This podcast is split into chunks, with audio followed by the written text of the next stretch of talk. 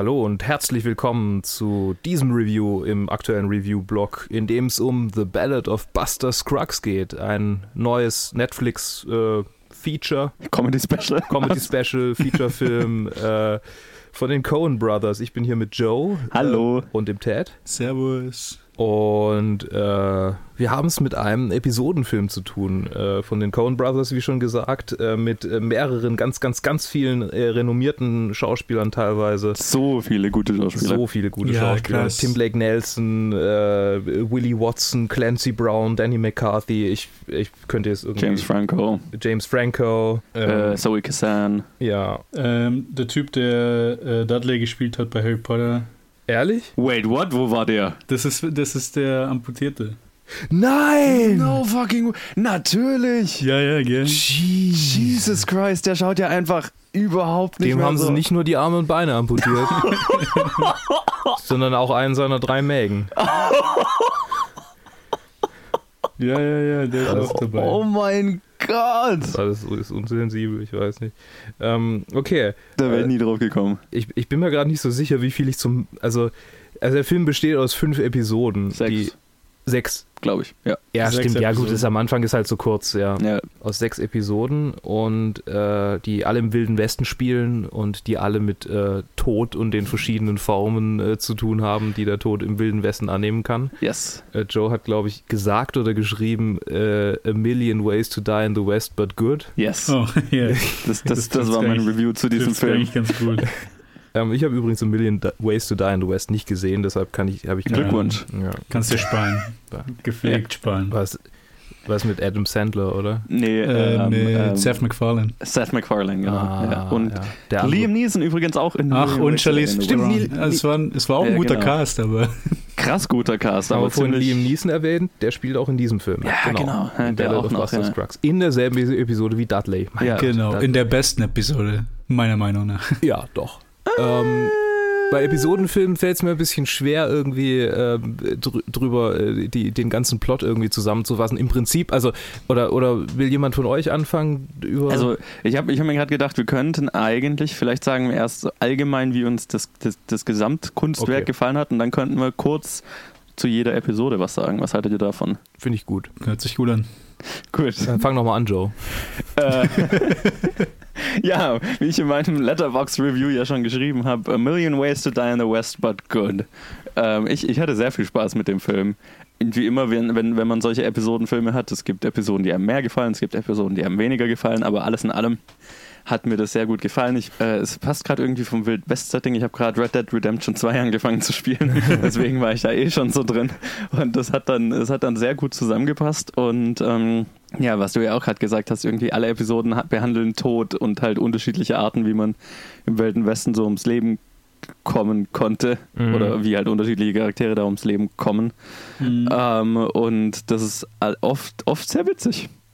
Also, und, und, und trotzdem, also es ist dieses typische Coen Br- Brothers ähm, Mischung aus lustig, irgendwie so ein bisschen ironisch alles und, Mhm. und unerwartet, aber und, und so ein bisschen melancholisch auch immer. Also so ein bisschen, bisschen traurig, so ein bisschen deprimierend. Und, und das ist eine Mischung, die mir ganz gut gefällt. Und die hat, äh, die hat mir in dem Film sehr gut gefallen. Also ich hatte sehr viel Spaß. So, mal ganz allgemein. Ich habe, mir ging es ähnlich. Ich habe mich äh, sehr über die dramatischen Elemente gefreut. Aber äh, ich fand es auch also super lustig, einfach wie irgendwie die, die Tode halt auch schon fast ein bisschen over the top waren. Und Total. äh, gerade halt die allererste Episode äh, mit Tim Blake Nelson, Ja. ähm, die, die fand ich so witzig. ja. Und ähm, tatsächlich ist mir gerade aufgefallen, von der letzten weiß ich fast gar nichts mehr. Ich auch nicht. Das, ich habe, ich hab, als ich, als ich die Leute da also in der Postkutsche si- sitzen sah, habe ich gedacht, okay, das ist wie dieser Tarantino-Film. Und dann irgendwie, das war wie so ein, da ist gar nichts hängen geblieben. Ernsthaft? Ich weiß nicht mal wer. wer- Ich fand die so ja, gut. ich weiß auch nicht. Die war, die war bestimmt gut, aber ich, ich war irgendwie abgelenkt. Ich weiß auch nicht mehr warum. Ja. Dabei habe ich die letzte Woche, ich hatte eine turbulente Woche hinter mir, vielleicht irgendwie. Okay, ähm, aber ja, also ich soll ja nur meine, meine Meinung sagen und nichts Inhaltliches. Ähm, äh, ich kann mich Joe im Prinzip nur anschließen. Ich fand es cool und auf jeden Fall ähm, sehr kurzweilig auch, weil es halt nie zu lang wurde, Mhm. sondern immer irgendwie dann eine neue Story und dann irgendwann freut man sich schon so, wenn die Seite umgeschlagen wird und, und die nächste, die nächste Episode anfängt, also denkt, oh, wer stirbt jetzt hier und wie und ja. So nach der zweiten merkt man es ja dann schon irgendwie, okay, da das scheint ein Pattern da zu sein. Ja. Und ja, also da hatte ich echt viel, viel, viel Spaß damit und ja, ich mochte ihn sehr. Okay, ähm, ja, da kann ich nur zustimmen. Ich fand ihn auch super. Hat so viel Spaß gemacht, auch die ganzen einzelnen Episoden. Ich meine, äh, man muss sagen, bei den Coen Brothers ist halt, ist halt ein Duo, die halt noch keine Flaute wirklich gehabt haben.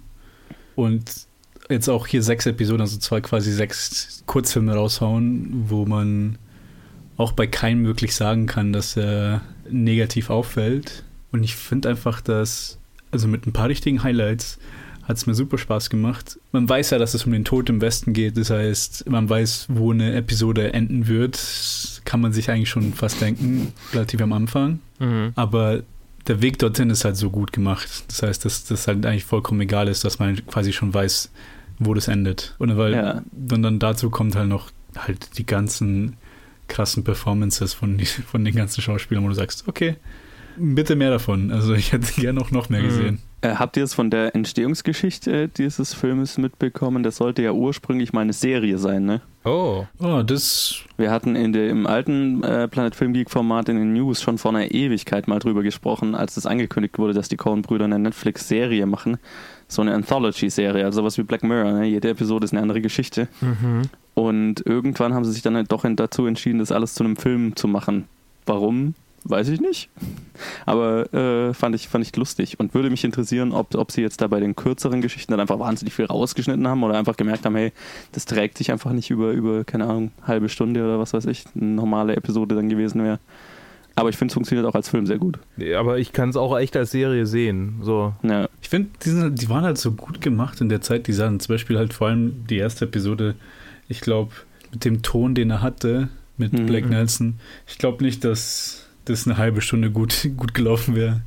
Es war gut, dass es kurz und knackig war. Das Schöne an Netflix ist halt, die sind jetzt nicht an irgendwelche äh, Zeitformate gebunden. Die hätten ja irgendwie äh, halt, da ist die eine Folge halt bei 10 Minuten lang und die andere Folge halt 30 Minuten lang. ja. Das ist ja anders Mhm. als beim, bei Fernsehserien. Ja, also hätte, hätte man auch wahrscheinlich einfach auch so, wie es jetzt ist, als Serie releasen können, bestimmt. Aber ich glaube, dass in dem Fall hat es jetzt für mich keinen wirklichen Unterschied gemacht. Also ich hab's, man hat wenn man sich als Film anschaut, ist ja eher, als würde man einfach eine kurzweilige Serie bingen. Ja, Und genau. der Film an sich ist ja auch, der ist über zwei Stunden lang, oder? Es ist ja, Ja. Ja, ich glaube, es ist der längste Cohen-Film bis jetzt. Sind, ich glaube, so 140 Minuten fast sogar. 100, Zwei Stunden 130. 13, ja. ja. ja, und ja, das macht dann Sinn, wenn man es weiß, dass es erst eine Serie war oder sein sollte. Äh, gut, aber dann würde ich doch mal sagen, ähm, lass uns mal die einzelnen Episoden kurz durchgehen und ähm, dann können wir am Ende noch sagen, welche uns jeweils am besten gefallen hat oder wenn wir an der Episode ankommen. Wir fangen an mit äh, The Ballad of Buster Scruggs. Hey, wollen wir es Reihe ummachen? Jeder, jeder erzählt über zwei Episoden was? D- d- Keine Ahnung. Ist Sure. egal, nee. Also, war nur eine Idee. wie, wie, Okay, nee, wir, wir sehen, wie es äh, war nur eine Idee. Oh, okay, okay. okay. Also, Ballad of Buster Scruggs. äh, Tim, genau. Tim Blake singt. Tim, Tim Blake singt und erschießt Leute. Nelson. Ja, Das Ich- ist der Inhalt der genau. Episode. Tim Blake singt, erschießt Leute und wird am Ende erschossen. Mhm. Fertig. Spoiler! Oh mein Oh. Gott, wie konntest du nur? Okay, vielleicht halten wir die, die restlichen Spoiler frei. Ja, ich meine, das ist, glaube ich, wahrscheinlich die kürzeste, schätze ich Mhm. mal. Ähm, ja. Die ich glaube, die ersten beiden sind äh, ziemlich kurz. Ja, stimmt, die zweite ist auch ziemlich, Die ist ziemlich hat sich kurz. auch angefühlt wie ein Vorspann, einfach so. Ja, Und er heißt ja auch Buster Scruggs tatsächlich. Genau, Er ist der ja. Buster Scruggs Charakter. Aber ich weiß nicht, wo ich das gelesen habe, aber ähm, so ein, ein, ein, ein Teil der Botschaft sollte ja auch sein, Buster Scruggs ist quasi so eine Art Kunstfigur und jeder im Wilden Westen kann Buster Scruggs sein. mhm. Also jede Figur, die in diesem Film irgendwie stirbt, ist auch irgendwie Buster Scruggs, weil sie halt irgendwie auf der Suche nach ihrem Glück ist und äh, dann halt auf der Suche nach ihrem Glück zu Tode kommt. Okay, Okay. ich verstehe. Das ist mir gar nicht aufgefallen. Aber ich, also ich weiß nicht mehr, wo ich das gelesen habe. Es kann auch sein, dass es auf Zeit Online geschrieben wurde. bei diesen ganz prätentiösen Kritiken, die da teilweise veröffentlicht werden. Ich meine, es ist, es, ist keine, es ist keine schlechte Interpretation, würde ich jetzt mal behaupten. Mhm. Müsste ich jetzt nochmal alle Stories durchdenken, aber irgendwie macht Sinn. Ja. Habt ihr, noch, die habt, ihr, habt ihr was zu sagen noch zur ersten? Äh, außer, dass sie halt lustig war und viel Blut vergossen viel wurde. Blut vergossen Ja, wurde. war lustig und ein bisschen schon Richtung, also Arc Comedy. Ja, ja das war so ins Lächerliche fast. sehr, sehr screwballig. Genau, ja, Fast genau, schon. genau das Wort habe ich gesucht. Okay, dann die, zur zweiten Gut. Episode mit Zweite James Episode. Franco. Bin mir nicht sicher, aber das könnte sogar mein Favorite sein. Ernsthaft? weil der Humor in dieser Episode war so 100% meins. Also James Franco spielt einen Bankräuber, der äh, erwischt wird, als er eine Bank ausrauben will. Und also der, der aus äh, ne, K.O. geschlagen wird und dann wacht er auf und äh, soll gehängt werden. Und dann kommen äh, Indianer vorbei und erschießen die Leute, die ihn hängen wollten. Und dann sitzt er da auf seinem Pferd. Und das Pferd frisst sich immer weiter, immer weiter weg und er droht immer weiter abzurutschen und, und doch äh, zu baumeln. Und allein, allein dieser Abschnitt habe ich mich bepisst vor Lachen die ganze Zeit. Das war, war fantastisch. Und dann rettet ihn ja jemand und dann ähm, soll er doch nochmal für irgendwas gehängt werden. Also äh, er wird, er wird mehrmals gehängt in diesem Film und äh, in, in dieser Episode und äh, der, dieser Humor hat mich, hat mich gekillt. Also hatte ich wahrscheinlich am meisten Spaß damit im ganzen Film. Wie ging's euch? Kann ich nicht unterschreiben. okay. Ich muss sagen, ähm, ich fand es ganz unterhaltsam. Also es ist nicht meine least favorite Episode von diesen sechs. Aber keine Ahnung, es hat mir irgendwie nicht wirklich viel gegeben, um ehrlich zu sein. Also ich Mhm. glaube, wenn man, wenn man vom Humor weggeht, äh, ist da einfach nicht mehr viel übrig in dem, was halt passiert, dass, dass es mich irgendwie fängt. Weil du hast den Humor, aber dann wirklich an den Charakteren wird halt nicht wirklich, passiert dann nicht wirklich was. Ja, Oder ja. beziehungsweise, Das ist ein Typ, der mehrmals gehängt wird. Punkt. genau, das ist halt alles. Und da hat mir halt ein bisschen Ja. was gefehlt. Okay. Um es äh, mit den Worten des großen Jedi-Meisters Qui-Gon Jinn zu sagen, there's always a bigger fish. Und ich finde, das passt, das fasst diese Episode ganz gut zusammen. Das ist gut. Ähm, ich fand die letzte, die letzte Sekunde fand ich wunderbar. Ja, Die hat mir sehr viel Spaß gemacht, aber der Rest war so nicht vorhersehbar, aber es war so, ich fand's, ich fand's ganz lustig, ja. Aber also mir ist es nicht, mir ist es gut im Gedächtnis geblieben, dieses Bild. Wie er Yes. da auf dem Pferd sitzt und das halt immer weiter, sich weiter frisst. yes, und er so schräg Ähm, drin hängt. Ja, Ja. Das war schon, schon cool. Aber also ich fand es weder schlecht noch, noch, noch sonderlich. Ich fand die, die, die, die es dir danach kommt, die fand ich halt wesentlich besser. Ja, überschattet, überschattet halt voll. Ja, ja, die hat es total überschattet, genau. Welche war denn die nächste? War die. Goldgräber? Meal-Ticket kam als nächstes. Meal-Ticket. Ach so, ach so, äh, Liam Neeson, und ja. Dudley. Und Dudley. Ja, oh mein genau, machen wir mit der gleich weiter, oder? Ja, machen wir mit der gleich weiter. Selbst auf IMDb sagen sie, selbst wenn man ihn nicht erkennt, es ist Dudley von Harry Potter in dieser Episode Jesus. als Trivia. Ja, echt krass. Vor allem, der ist nicht mehr, der ist nicht mehr im, im regulären Cast irgendwie aufgeführt, sondern man muss runterscrollen und dann steht er da als äh, Additional Actors.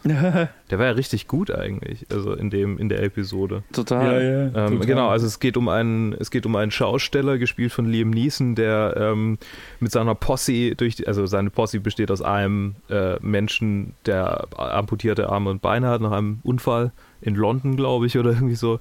Und der rezitiert Gedichte, Oder berühmte Texte halt. berühmte Texte und Gedichte. Das erste, was er rezitiert hat, waren die Gedichte, deshalb ist er für mich automatisch als der Dichter abgespeichert gewesen. Der hat ja dann irgendwie immer aufgehört mit, äh, was war denn das letzte, was er immer zitiert hat? War das die, ich weiß es nicht. ja, die amerikanische Constitution? Irgendwie sowas, also irgendeinen Ja. politischen Text. Ah, weiß es nicht mehr Irgendwas Patriotisches halt. Ja. Genau, und äh, wenn er fertig ist mit seinem äh, dramatischen R äh, Reden, äh, läuft Liam Neeson durch die, durch die Menge und sammelt halt ein bisschen Kohle ein und so tingeln die halt durch diese ganzen westlichen Minenstädte, Durch die Rocky Mountains. durch die Rocky Mountains sogar. Ja, ja und dann, und dann äh, findet Liam Neeson irgendwann mal äh, eine Alternative, nachdem dann alles ein bisschen langsamer wird. ja, und das sind Rest verraten wir am besten nicht. Ja. Eine er Alternative. Ja, also es ist schon aus. enorm men ein, Ist eine, enorm menschen, menschenfeindliche Haltung, die er da irgendwie an den Tag legt. ist, vom Humor her ist das definitiv die bösartigste. Ja. Das ist schwer bösartig, die Episode. Ja, extrem. Aber, aber auch, so, auch so unglaublich menschlich. Quasi, wenn man an beide Charakter denkt und was für ein Leben sie führen und dann quasi zu was für Entscheidungen, ich will jetzt mal nicht sagen, Mhm. gezwungen wird, aber zu was Entscheidungen man kommt halt in so einem Leben. Man, man weiß, woher die Entscheidung kommt am Ende. Ja, ja, auf jeden Fall. Das macht sie nicht weniger bitterböse. Aber Ja. man weiß, woher sie kommt. Das war wirklich meine liebste Episode. Mit der letzten. fand- die ja. letzte fand ich auch ganz gut. Ja, ich wünschte, ich könnte mich, also ich weiß auch nicht, was da passiert sein muss. Also wenn, wenn du die so gut fandest, ich, also irgendwas muss mich, ich kann mich nicht erinnern. Vielleicht habe ich, fand die die auch, letzte echt auch nicht so besonders, aber vielleicht habe ich die auch gar nicht ganz fertig geguckt. Ich weiß es nicht mehr. Nee, muss nicht. Ich weiß nur, die sind- sein. Es waren halt wirklich nur, genauso Ja. wie du gesagt hast, ähm, wo sie in der Kutsche halt miteinander reden. Aber wo es halt dann. Ja. Okay, wir kommen am Ende zurück äh, dazu. Ja, wir kommen genau, genau. kommen Nächste später Episode. die nächste Ja, die meine Lieblingsepisode mit Tom Waits. Ah, Die okay. Goldgräber-Episode, Ja, oder? die Goldgräber-Episode. Ja, die war auch super, ja. Ach, Tom Waits, ich liebe Tom Waits einfach. Generell. Ja. Und, Mhm. und wie er dann als so vor sich hin brabbelnder, verrückter alter äh, Goldgräber durch die Gegend und mit den Tieren redet und dann Ja. mit der Goldader redet, die er da Ja. irgendwie aufspürt. Also es ist quasi die ganze Episode, ähm, fast die ganze Episode nur ein Mensch äh, wird verfolgt, nämlich der, der Prospector, der Goldgräber, gespielt von Tom Waits auf der Suche nach einer Goldader irgendwo tief in den Rocky Mountains. Und, und du siehst so einfach so einfach dieses Leben, ne, wie der da halt versucht, seine Gold so systematisch nach seiner Goldader sucht und dann irgendwie, keine Ahnung, sich äh, was zu essen besorgen muss und so weiter und du verfolgst einfach nur seinen Alltag Ja. und das fand ich irgendwie total geil, ja, das, das mitzuverfolgen, wie er systematisch da arbeitet, sich dann genug äh, nach was zu essen umguck- umgucken muss und dann am nächsten Tag von vorne anfängt. Ja. Das allein Ja, diese, ja. diese Stimmung, diese Einsamkeit und so weiter, fand ich schon total geil. Und er ist halt super, wie er das spielt und, und wie er dieser, dieser halb durchgedrehte alte Typ ist. Also einer, der würde, der würde in Stuttgart auf der Königsstraße betteln, aber da sucht er halt nach Gold Ja, genau. und redet mit Tieren. Ja. Also mit der hatte ich auf jeden Fall auch sehr viel Spaß. Ich finde auch, dass es die schönste Episode ist, wie es geschossen ist und Mhm. quasi die Landschaften und alles. Das ist ja wirklich, Mhm. das hat mich auch recht, eigentlich recht umgehauen. Und auch die Farben, ne? Also unglaublich. Das sah so ja, gut aus. richtig hübsch. Ja, so, ma- ja, das meine ich auch mit dieser Einsamkeit, also wirklich so diese, diese Pioneer-Stimmung, ne? dieses einfach un, unberührte Land. Das ist auch, habt ihr immer mal gelesen, wenn diese Seite umgeblättert wurde, was dann so das Ende immer im Text? Also, ja, das war immer der, der letzte Satz. Genau, der letzte Satz von der fand ich auch total schön. Ähm, Was war der, wo was einfach war der nur, letzte Satz? Ah, ich weiß ihn nicht mehr auswendig, aber wo einfach nur stand, ähm, äh, irgendwie, er, er, er kam dahin und hat äh, diese unberührte Natur Mhm. durchbrochen und dann ist dann wieder gegangen und die Natur konnte wieder zurückkehren sozusagen. Ja. Irgendwie so. Das war so total poetisch. Und, und genauso war es. Er hat ja einfach nur, ist da in dieses unberührte Fleckchen Land gekommen und hat äh, eine Kerbe reingehauen und dann ist er wieder gegangen. So. Ja, ja. Fand ich sehr Das poetisch war alles. Echt, war sehr schön. Weiter geht's mit The Gal Who Got Rattled. Yes. So. Eine der längeren. Also das war fast wahrscheinlich die längste, oder? Ich, ich glaube, das war die längste, mit Abstand die längste. Ja, genau. Ich, hatte ich das Gefühl jedenfalls beim Anschauen, weil die hat mir am wenigsten gefallen. Echt? Okay. In dieser Episode geht es darum, wie äh, Bruder und Schwester auf dem Oregon Trail sind und halt auf dem Weg dahin, weil sie will sich verloben mit einem Typen, den der Bruder, den der Bruder anscheinend kennt, an Pros halt irgendein Businessman, den sie dann halt gut, gut sich verheiraten kann. Aber auf dem Weg stirbt der Bruder dann an Dysentery und dann steht sie halt alleine da Mhm. und weiß erstmal nicht, was sie machen soll und wird halt von den Caravan-Leadern, wird sie quasi, von denen wird, wird sie ausgeholfen und da entwickelt sich ein Mhm. bisschen was zwischen einem von denen und ihr. Ja. Und ich muss sagen, ich fand das Pacing viel zu langsam. Viel zu langsam Ja. fandest du? Also das war die einzige Episode, wo ich angefangen habe, aufs Handy zu schauen. Okay. Wo ich halt wirklich sagen muss, da haben sie sich einfach ein bisschen zu viel Zeit gelassen für alles. Also dann, vielleicht liegt es auch daran, dass das halt auch die längste Episode ist, aber irgendwie habe ich das Gefühl, das hätten sie um ein, einiges knackiger machen können. Als es Also ich kann es ich kann's so ein bisschen verstehen, so weil dieses, also ne, der, der Bruder stirbt und dann ist ja über den Großteil der Episode dieses Problem, dass der ein, ein Arbeiter, den der Bruder angeheuert hat, um diesen Track mit ihnen zu machen, ähm, halt noch auf eine Bezahlung wartet am Ende des der, der- der, Reise, aber sie hat kein Geld. Und der Bruder hatte das Geld und es wurde wahrscheinlich mit ihm vergraben so. Mhm. Und ähm, da wird, da wird sehr viel Zeit damit verbracht, dass immer wieder dieses Problem aufgegriffen wird, ne? Ja. Mhm. dass, dass sie sagen, ja, irgendwie, ich weiß nicht, wie ich den bezahlen soll und der Typ sagt dann, ja, das kriegen wir irgendwie hin und dann nächsten Tag, ja, ich weiß nicht, wie ich den Typ bezahlen soll und dann der Typ sagt, ja, das kriegen wir schon irgendwie hin. Ja, ja, genau. Ich, ich fand jetzt nicht, also mich hat es jetzt nicht gelangweilt oder so, aber ich, ich kann verstehen, dass es, dass es sich ein bisschen gezogen hat. Ich fand das Ende halt irgendwie super weird, aber es hat mir total gut gefallen. Das ist so. Äh, Mhm. aber das war irgendwie das Absurdeste, fand ich.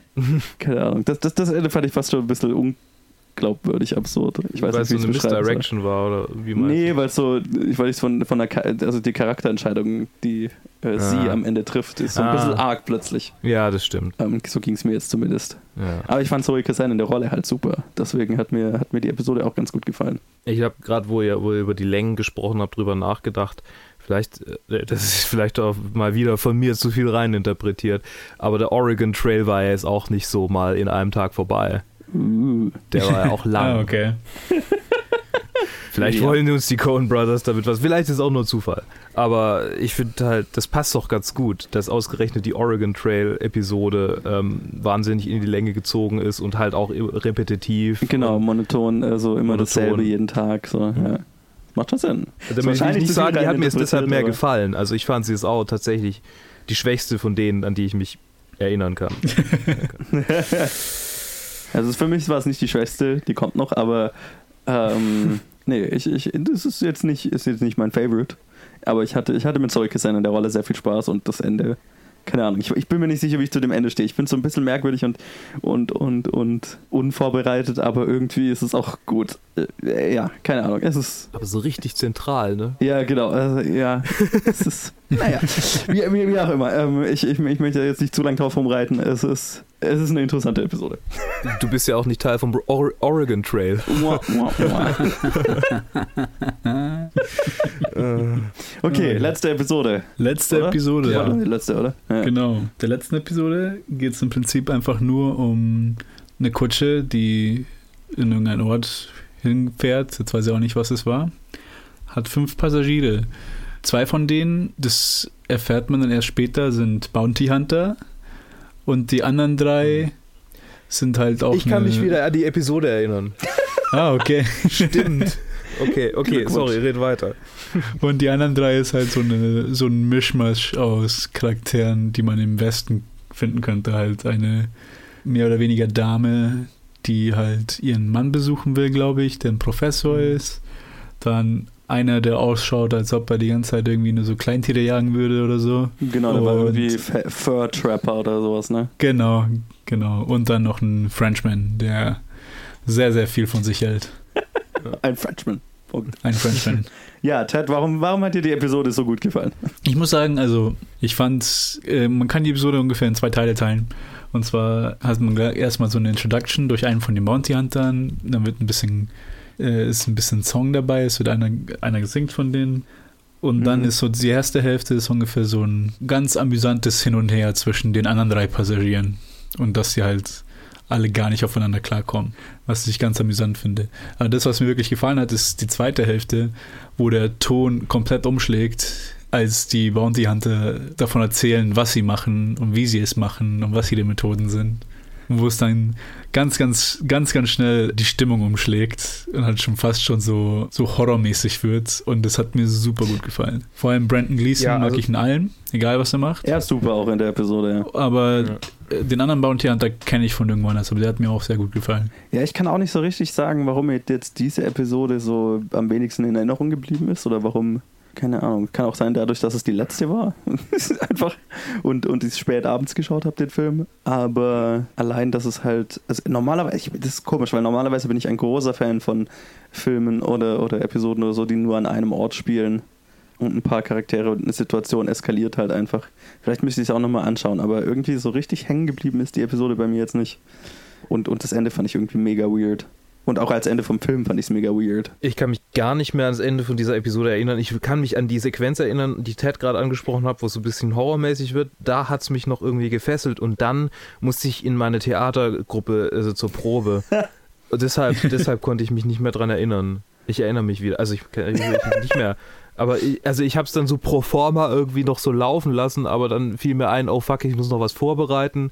Weil Ich musste an dem Tag irgendwie was anleiten und da musste ich irgendwie Aufwerbspiel vorbereiten und habe das dann Mhm. irgendwie auf dem einen Bildschirm gemacht und habe dann gar nicht mehr drauf geachtet, was im Film passiert ist. Das heißt, ich bin eigentlich nicht gut ausgestattet, um überhaupt über die Episode zu reden. Mua, mua. Aber das fand ich ganz cool. Also die Sequenz, die hat mir tatsächlich gefallen. Ich muss, glaube ich, einfach die Episode nochmal ansehen. Ja. Ja, mir hat halt einfach die Atmosphäre am Ende, dieser Umschlag von der Stimmung, von, von der Atmosphäre halt, hat mir so gut gefallen. Ist Mhm. einfach, und dann halt der Schauspieler, der den Englishman spielt, der hat es einfach super verkauft. Ja. Der übrigens ihre ist.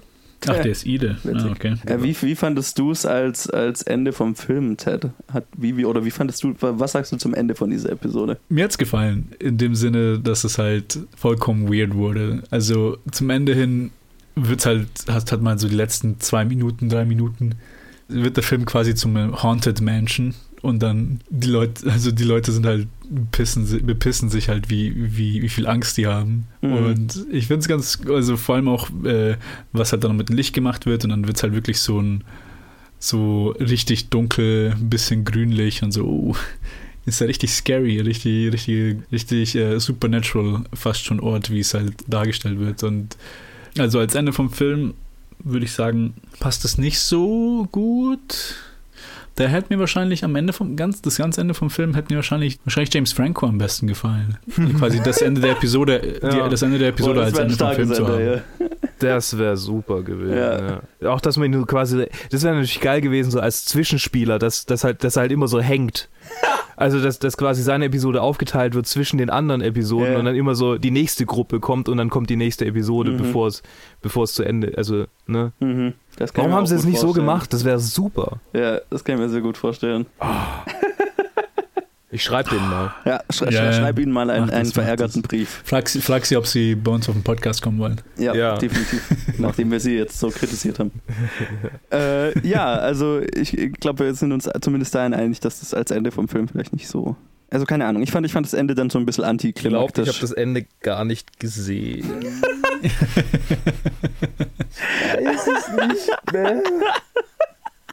Übrigens, die Story äh, mit dem, äh, die, die Tom Waits Story wurde von Jack London geschrieben. Wer ist Jake London? Einer der berühmtesten Wild West Autoren, Right. die nicht Karl May sind. Right. Mein Gott, die nicht Joe. Karl May sind. Meine Güte. Ja. ja, Karl May, der beste Wild West Autor. ah, Leute. äh, okay, ich lasse es mal einfach so stehen. Ähm, und würde mal sagen, so als abschließendes Fazit, also ich hatte sehr viel Spaß mit dem Film.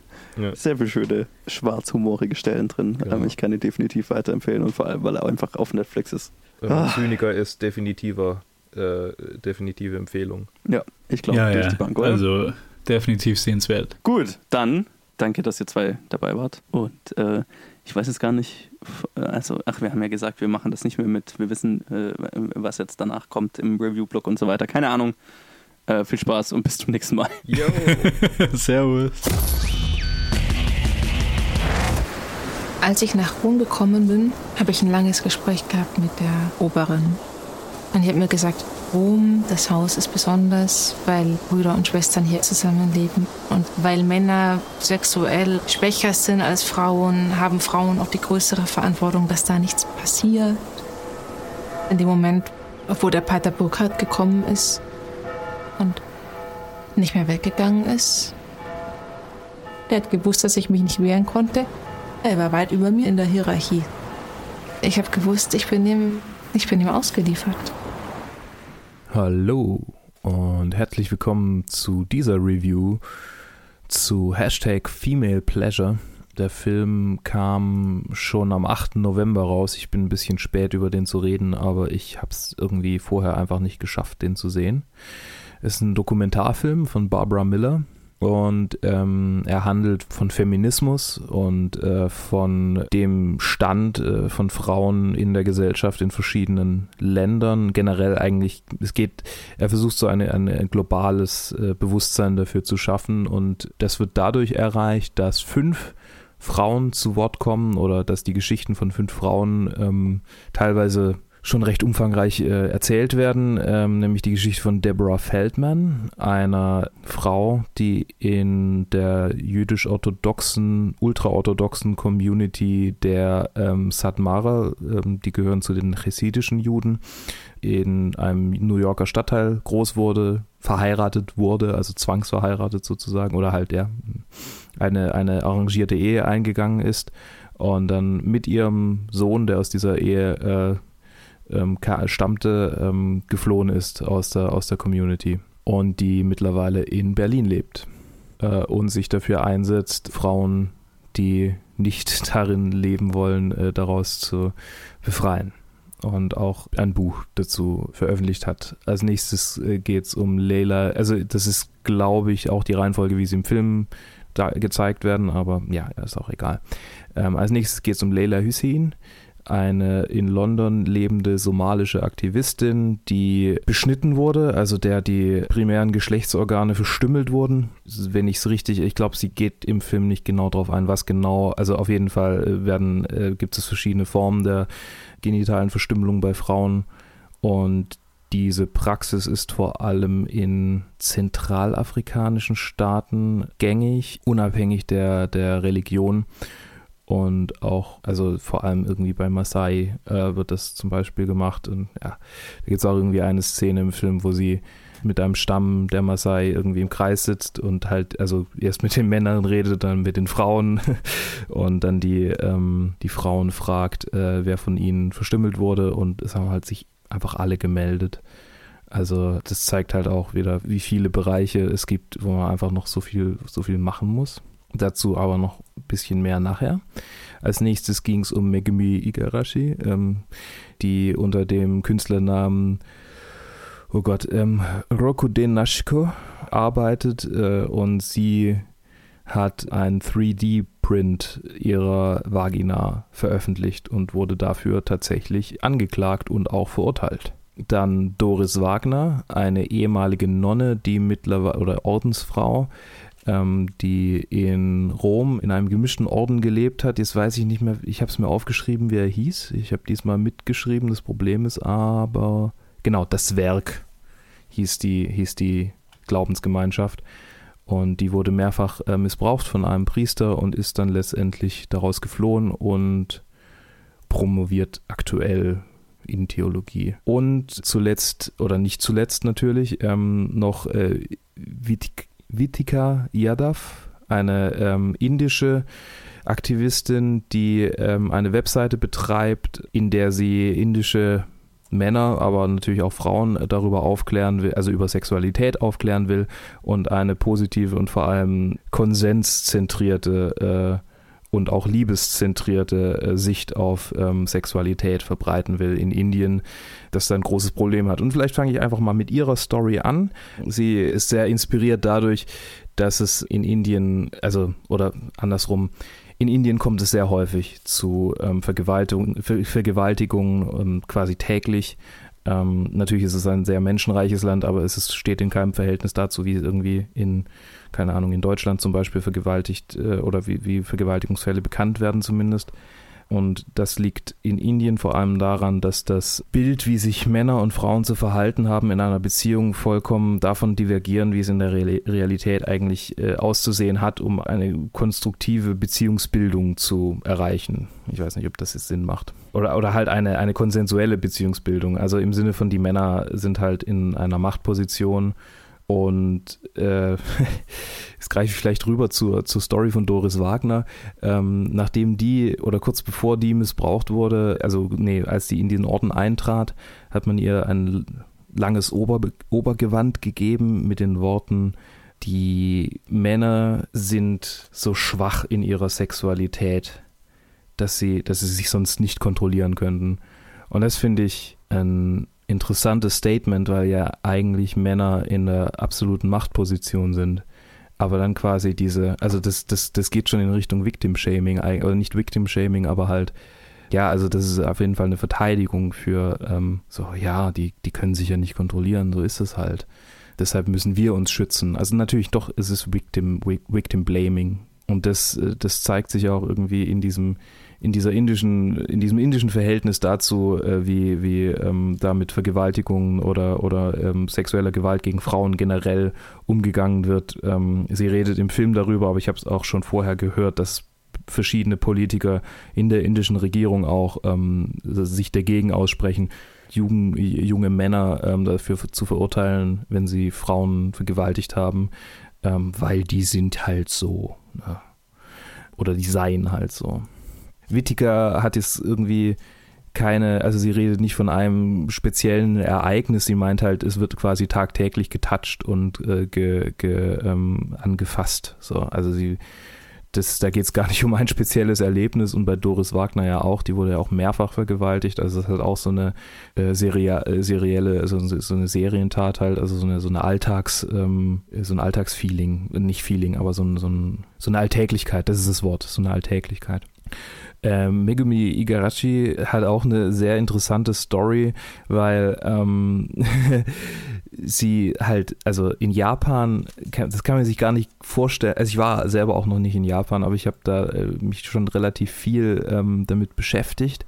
Sie hat eigentlich, also wenn man die Geschlechter gleichsetzt, nichts gemacht, was nicht vollkommen üblich wäre in der japanischen Gesellschaft also sie hat halt einen 3D-Print von ihrer Vulva, um genau zu sein, von ihrer Vulva, ähm, ins Internet gestellt und selber als Kunstwerke daraus gemacht.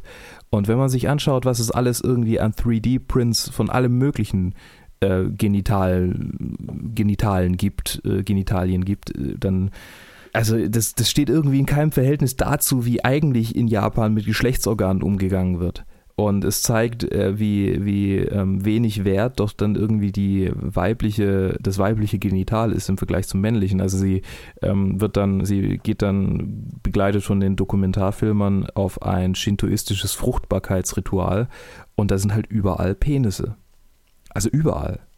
Und sie fragt dann, ja, wenn ich da jetzt meine, meine Vulva da irgendwo ähm, als, als Lolly verkaufen würde, dann äh, würde ich wieder vor Gericht landen. So mehr oder weniger. Also es ist vollkommen absurd und auch irgendwie, macht einen auch fassungslos, wenn man weiß, wie irgendwie in japanischer Pornografie, die ja doch ziemlich ähm, allgegenwärtig ist in Japan, wenn ich das jetzt so aus dem Film richtig erschlossen habe, dann wirft das schon ein, ein bedenkliches Licht auf ein Land, das ja eigentlich, ähm, von dem man ja eigentlich denkt, dass es doch relativ weit ist. Ich glaube, das will der Film einem auch sagen. Ich meine, äh, die, dieser Missbrauch ähm, von der Doris Wagner ist ja irgendwie in, in Italien zwar passiert, aber also sie ist Deutsche und also ist, damit will ich sagen, dass das ist nicht irgendwie dieser, dieser Kampf gegen, gegen patriarchale Strukturen, der, der hält nicht irgendwie vor unserer Haustür an, sondern der geht halt auch darüber hinaus. Also der muss, der muss überall, äh, der wird überall geführt.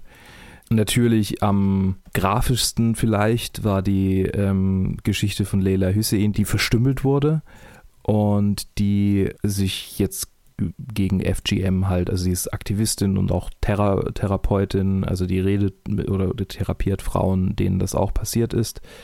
Und äh, sie redet auch darüber, dass es in, in London oder generell in Großbritannien ein Riesenproblem ist. Also dass die Communities, die somalischen oder ähm, äh, Sierra Leonischen oder kenianischen Communities, ähm, die dann halt auch wirklich sowas wie gated Communities sind, also geschlossene Communities, ähm, dass da äh, FGM, also Female Genital Mutilation, gang und gäbe ist und dass da vermutlich genauso viel verstümmelt wird wie in irgendwelchen Stammesdörfern irgendwo in Zentralafrika. Das ist genau vor der Haustür. Und ähm, wenn man da nicht irgendwie im eigenen Land dagegen einschreitet, wie soll man es dann überhaupt global bekämpfen können? Und äh, Deborah Feldman, äh, zu der habe ich es noch nicht so viel gesagt, Sie wohnt mittlerweile in Berlin, was ich, wo ich kurz ein bisschen lachen musste, wo ich dachte, ja, gut, ich meine, sie, sie ist, lebt natürlich nicht mehr orthodox, also sie ist jetzt auch nicht mehr irgendwie, äh, ich weiß, wie orthodox jüdische Männer äh, sich kleiden und die Haare irgendwie machen. Ich weiß gar nicht, wie, wie es bei den Frauen ist. Aber halt, äh, wo ich dann denken musste, ja, irgendwie diese, diese Übergriffe durch, durch junge Muslime ähm, gegen Juden in, in Berlin, so in den letzten ja, sie ist ein bisschen eingeschlafen, aber so in den Monaten irgendwie, so Mitte des Jahres hat man ja schon gelegentlich mal davon gehört. Da habe ich kurz gedacht, ja, super, vom Regen in die Traufe schon fast, aber naja. Sie geht jetzt für mich gerade ein bisschen unter irgendwie, weil, ähm, oder das ist vielleicht das Tragische, weil ich glaube nämlich, oder ich glaube nicht nur, sondern der Film sagt ja auch, im Kern ist es ja eine ein, ein Problem, das in jedem drinsteckt, weil jeder in einer Gesellschaft aufgewachsen ist, die patriarchal geprägt ist. Und ihr Problem, oder nicht ihr Problem, aber ihre Geschichte ähm, ist es gar nicht, also ist natürlich dadurch, dass es eine, eine arrangierte Ehe und ein letztendlich ein Geschlechtsakt gegen ihren Willen war, aber sie konnte sich halt nicht gegen die Community wehren, ist es trotzdem, glaube ich, die Geschichte von denen, die am wenigsten irgendwie von, von direkter Gewalt geprägt ist. Also es ist, oder so, wenn man sie hört, dann ist es jetzt die, die Geschichte, wenn man jetzt natürlich Vitika Yadav ähm, ausschließt, die von den Geschichten von vielen indischen Frauen erzählt, aber keine eigene ähm, oder keine eigene dermaßen ähm, prägnante äh, mitbringt. Aber da geht es halt auch um direkte, brutale Gewalt. Und ähm, bei Deborah Feldman geht es eher um so eine, einen Zwang, der durch die ganze, äh, durch die ganze Community mitgetragen wird. Und eigentlich ist das das Kernproblem dass der Film auch anspricht. Und deshalb finde ich es ein bisschen schade, dass jetzt bei mir gerade irgendwie im Kopf die Story, ihre, ihre, ähm, ihre Geschichte so untergegangen ist. Oder nicht untergegangen ist, aber mir halt am wenigsten ähm, tragisch vorkam. Dabei sind sie, ist, sie, ist sie genauso tragisch wie irgendwie andere. Also ich will das jetzt auch gar nicht vergleichen. Oder äh, worauf, ich, worauf ich hinaus will, ist ein Umdenken in Richtung antipatriarchaler Strukturen oder ich weiß gar nicht, wie ich, wie ich, das, wie ich das ausdrücken sollte, ähm, wie ich das ausdrücken soll, aber ein, ein Umdenken in Gegenrichtung patriarchaler Strukturen, um diese, um diese zu vermindern, um, um eine wahre Gleichberechtigung zu ermöglichen, kann nur so stattfinden, dass man, dass man wirklich auch die kleinen, die kleinen Details, die das Patriarchat zur Folge ähm, hat, anspricht und, und problematisiert. Jetzt habe ich viel über meine Gedanken zum Film geredet, aber ähm, also ich habe manchmal das Gefühl, oder nicht manchmal, ich hatte jetzt am Ende vom Film das Gefühl, dass er vielleicht ähm, nicht unbedingt die Leute auch dann anspricht, die er ansprechen sollte. Nämlich, ich glaube, dass die patriarchalen Strukturen speziell in oder bei Menschen mit eher niedrigem sozioökonomischem Stand oder Status, Entschuldigung, Gott, Stand, ganz schlimm, sozioökonomischem Status, dass, dass da die patriarchalen Strukturen im Alltag sehr, sehr stark sind. Aber natürlich, die sind überall. Aber ich glaube, da, ähm, da sollte das Verstand, Verständnis auch, also die, die sollten auch irgendwie erreicht werden. Vielleicht ist es irgendwie auch nur meine, mein, mein tendenzieller meine tendenziellen Erfahrungen aus der Obdachlosenhilfe, aber ich denke halt, wenn ich den Jungs jetzt irgendwie mit so einem Film komme, dann kapieren die kein Stück, also dann, oder, oder die sagen halt, das hat ja nichts mit mir zu tun. Und ich glaube, der Film richtet sich halt eher an Leute, ähm, die vielleicht eh schon in die Richtung denken und die dann einfach nochmal so, so einen Schubs brauchen. Oder er richtet sich schon an alle, aber ich glaube halt, er erreicht eher die Leute. Und das finde ich, das finde ich schade, aber vielleicht denke ich auch zu viel rein. Vielleicht, vielleicht, wenn ich jetzt irgendwie jemanden, der äh, kein überzeugter Feminist ist, äh, da hinsetze und diesen Film sehen lasse, vielleicht, vielleicht ist er hinterher Feminist. Ich weiß es nicht. Mich auf jeden Fall hat er, hat er wieder irgendwie angespornt, ähm, aktiv zu sein. Kann ich das so sagen? Ich weiß nicht. Bin ich aktiv? Ich, ich habe dann drüber nachgedacht, bin ich aktiv? Ich weiß es nicht. Äh, ich kann es wahrscheinlich nicht, wenn ich das, wenn ich sage, ich weiß es nicht. Ähm, ich bin dadurch aktiv, dass ich es über den Film rede und dass ich euch definitiv diesen Film empfehle, aber ich weiß nicht, ist schwierig für mich gerade, um ehrlich zu sein. Also zum Film zurück, es ist eine definitive Empfehlung, diesen Film zu sehen von mir. Ähm, speziell, wenn man, also, nee, nicht speziell, wenn man sich mit Feminismus beschäftigt, sondern gerade wenn man sich nicht mit Feminismus beschäftigt. So.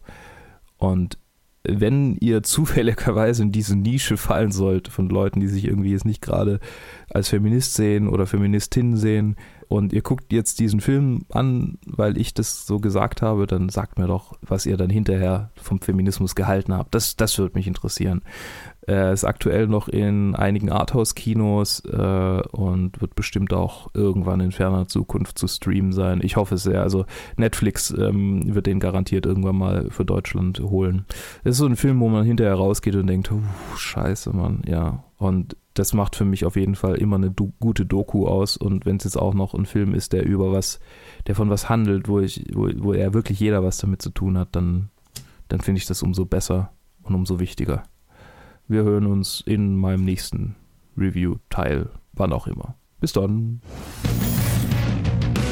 Hallo zusammen, ich bin Johannes und ähm, ich melde mich noch mit dem letzten Review im aktuellen Review-Blog diese Woche.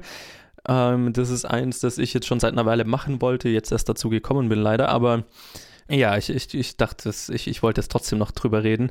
Ähm, und zwar wollte ich ausnahmsweise mal eine Serie, eine Serie reviewen oder eine Miniserie.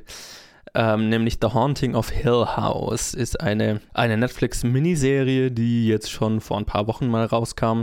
Ähm, unter der Regie oder halt als äh, Showrunner von Mike Flanagan. Ist ein Regisseur, den ich jetzt schon seit Jahren ziemlich beeindruckend finde, der Oculus gemacht hat. Ein Horrorfilm, den ich ziemlich gut fand und dann eben gerade mit Netflix irgendwie äh, bei Netflix so sein, sein Zuhause gefunden hat. Nämlich da hat er äh, letztes Jahr Gerald's Game gemacht, was ein, ein, ein super Film war. Und auch den Film Hush vor äh, zwei Jahren, genau 2016 kam der raus, den ich auch schon exzellent fand. Ähm, und jetzt hat er eben seine erste Serie gemacht. Und ich muss eben sagen, dass auch die ziemlich großartig ist. Ähm, vielleicht sage ich noch kurz, wer mitspielt. Äh, das spielen mit Michael Heisman, Carla Gugino, eine Schauspielerin, mit der er eben schon oft zusammengearbeitet hat, Henry Thomas, Elizabeth Razor, Oliver Jackson Cohen. Kate Siegel und äh, einige mehr und dann auch noch ein paar exzellente Kinderdarsteller, auch welche, die man eben auch schon aus anderen Kindern kennt, wie zum Beispiel McKenna Grace, die ja in äh, Gifted war, und äh, Lulu Wilson, die in Ouija 2, im Ouija Prequel, Sequel? Das weiß ich nicht mehr genau, ob es ein Prequel oder ein Sequel war. Äh, auf jeden Fall hat die da mitgespielt und das war, hat auch Mike Flanagan, hatte da Regie geführt. Und der war ja auch gar nicht mal schlecht, der Film. Genau, und jetzt hat er eben eine Serie gemacht, in der es äh, um eine Familie geht.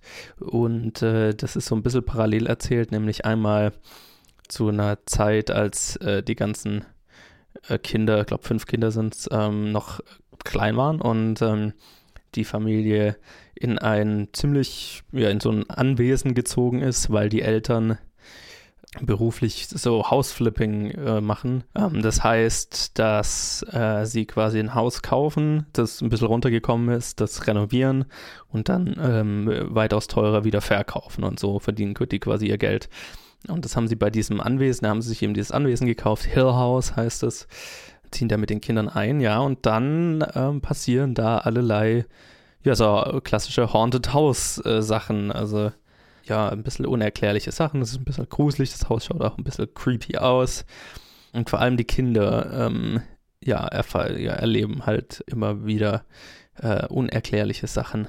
Parallel dazu erzählt ist äh, die Geschichte, als die Kinder alle erwachsen sind. Ja, am Anfang, man weiß so, irgendwas Schreckliches ist passiert in Hill House, als die klein waren. Und äh, dabei kam wohl die Mutter ums Leben. Und mehr möchte ich auch gar nicht sagen. Also es gibt dann auch, als die erwachsen sind, gibt es äh, einen tragischen Vorfall, der die dann alle wieder zusammenbringt, weil die Familie sich eigentlich nicht mehr so viel gesehen hat seit diesen Vorfällen äh, weil sie alle so ein bisschen traumatisiert sind und alle irgendwie auf ihre eigene Art damit umgehen. Aber ja, mehr, mehr möchte ich gar nicht sagen, weil äh, kann man schon schnell was spoilern. Ähm, und und gerade das ist es tatsächlich auch, was diese Serie, finde ich, so exzellent macht. Es ist äh, in, in erster Linie ein Familiendrama und erst im, zweiter, im, im zweiten Schritt eine Horrorserie. Und das ist in dem Fall exzellent umgesetzt. Und was ich beeindruckend finde an, an, an der Serie ist, dass es halt so viele Charaktere hat. Also man hat ja diese gesamte Familie mit den, äh, mit den fünf Kindern, ähm, als sie erwachsen sind und als sie Kinder sind. Und als sie erwachsen sind, haben die dann auch teilweise noch Partner und so weiter. Das heißt, man hat einen Haufen, einen großen Haufen an Charakteren, ähm, weil es ja auch parallel erzählt ist. Aber es wird nie verwirrend, es wird nie unübersichtlich. Also man findet sich wahnsinnig schnell zurecht.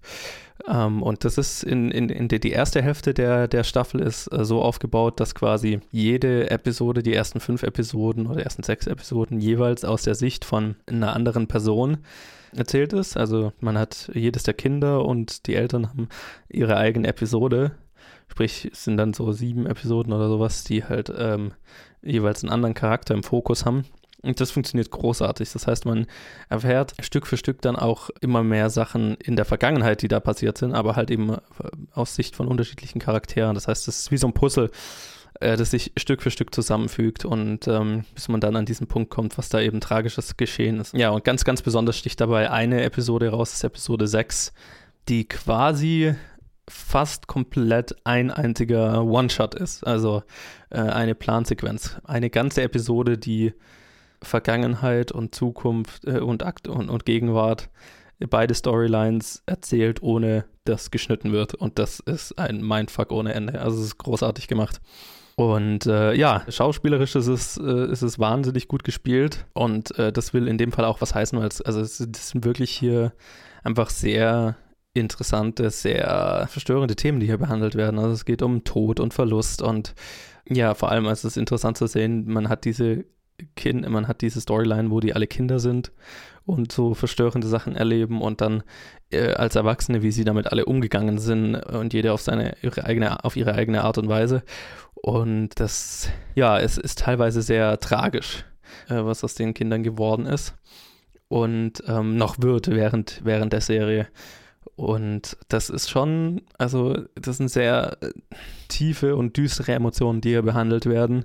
Und ähm, umso beeindruckender finde ich es, wie, wie geschickt Mike Flanagan das alles behandelt. Also er hat das Ganze geschrieben, mit seiner Frau zusammen, glaube ich, die auch eine der Hauptrollen spielt und hat bei jeder einzelnen Episode Regie geführt, was natürlich schwer beeindruckend ist. Ähm, und das, das finde ich, ist schon hier hervorzuheben ähm, und zeugt von einem sehr, sehr reifen äh, Filmemacher, würde ich jetzt sagen, weil hier einfach diese, diese wirklich komplizierten und, und, und ja, nicht, nicht einfachen Emotionen und, und emotional und Trauma, Tra Traumata und also Trauma an sich ist ein großes Thema in, in, in dieser Serie. Und das wird alles wahnsinnig geschickt behandelt und nicht überdramatisiert, nicht. Es fühlt sich alles sehr realistisch an. Ähm, und und die, das ganze Spukige oder Übernatürliche, was in dieser Serie passiert hat, alles mit diesem Trauma und, und dem zu tun und, und dem, was in dieser Familie halt passiert. Also es hat viel zu sagen über, über, wie gesagt, über Trauma, über Verlust, über Tod, aber auch über mentale, Mental Illness, also mentale Gesundheit oder eben krank, mentale Krankheiten, Geist, äh, äh, ja, Geist, Geisteskrankheit, was wie auch immer man es bezeichnen will. Also auch, auch da kann man viel aus der Serie, glaube ich, gewinnen oder viel rein interpretieren und lesen. Ähm, und das ist alles sehr, sehr geschickt und, und einfach mit viel Erfahrung umgesetzt. So hat sich das für mich angefühlt. Ähm, und deswegen ist es definitiv mit einer der besten Serien, die ich auf Netflix bisher gesehen habe.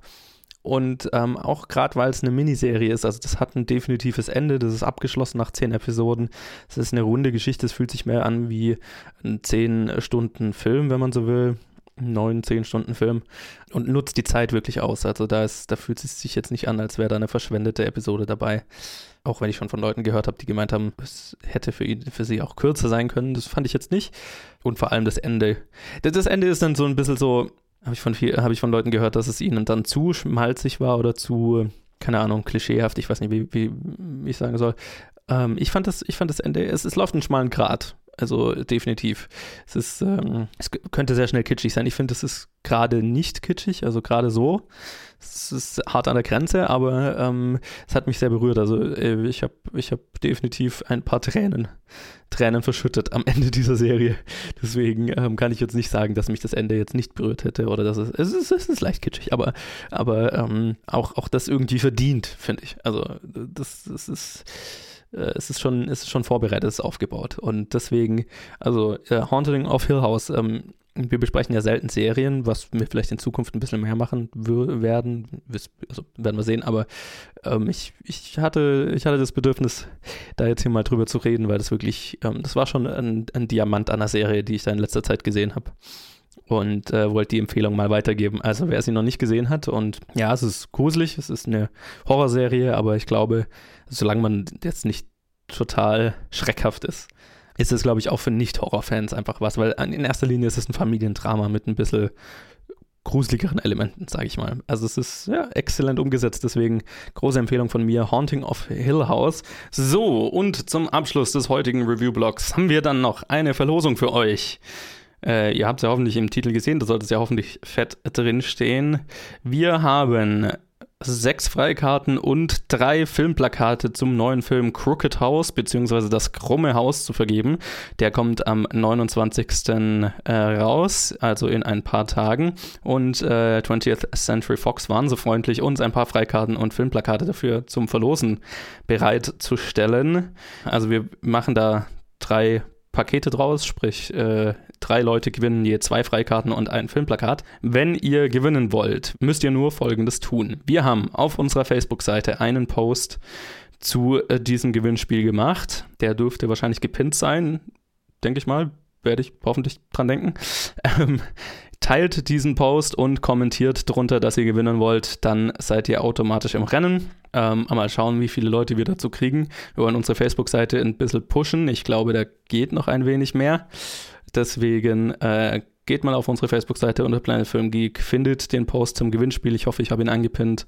Teilt den, kommentiert den und dann habt ihr die Chance, zwei Freikarten und ein Filmplakat zu Das Krumme Haus, Crooked House zu gewinnen. Ein neuer Horror-Mystery-Thriller, der nächste Woche rauskommt. Zeit habt ihr dafür bis äh, nächsten Freitag, bis zum 30. November. Dann äh, werden wir die Gewinner im nächsten Review-Blog am 2. Dezember bekannt geben, aber natürlich davor schon auf Facebook anschreiben. Das heißt, die Leute wissen bis dahin schon Bescheid. 30. Freitag der 30. ist äh, Einzelschluss, wollte ich jetzt sagen. Also ist letzter Tag, an dem ihr teilen und kommentieren könnt. Und dann, ähm, wie immer, empfehlt uns weiter.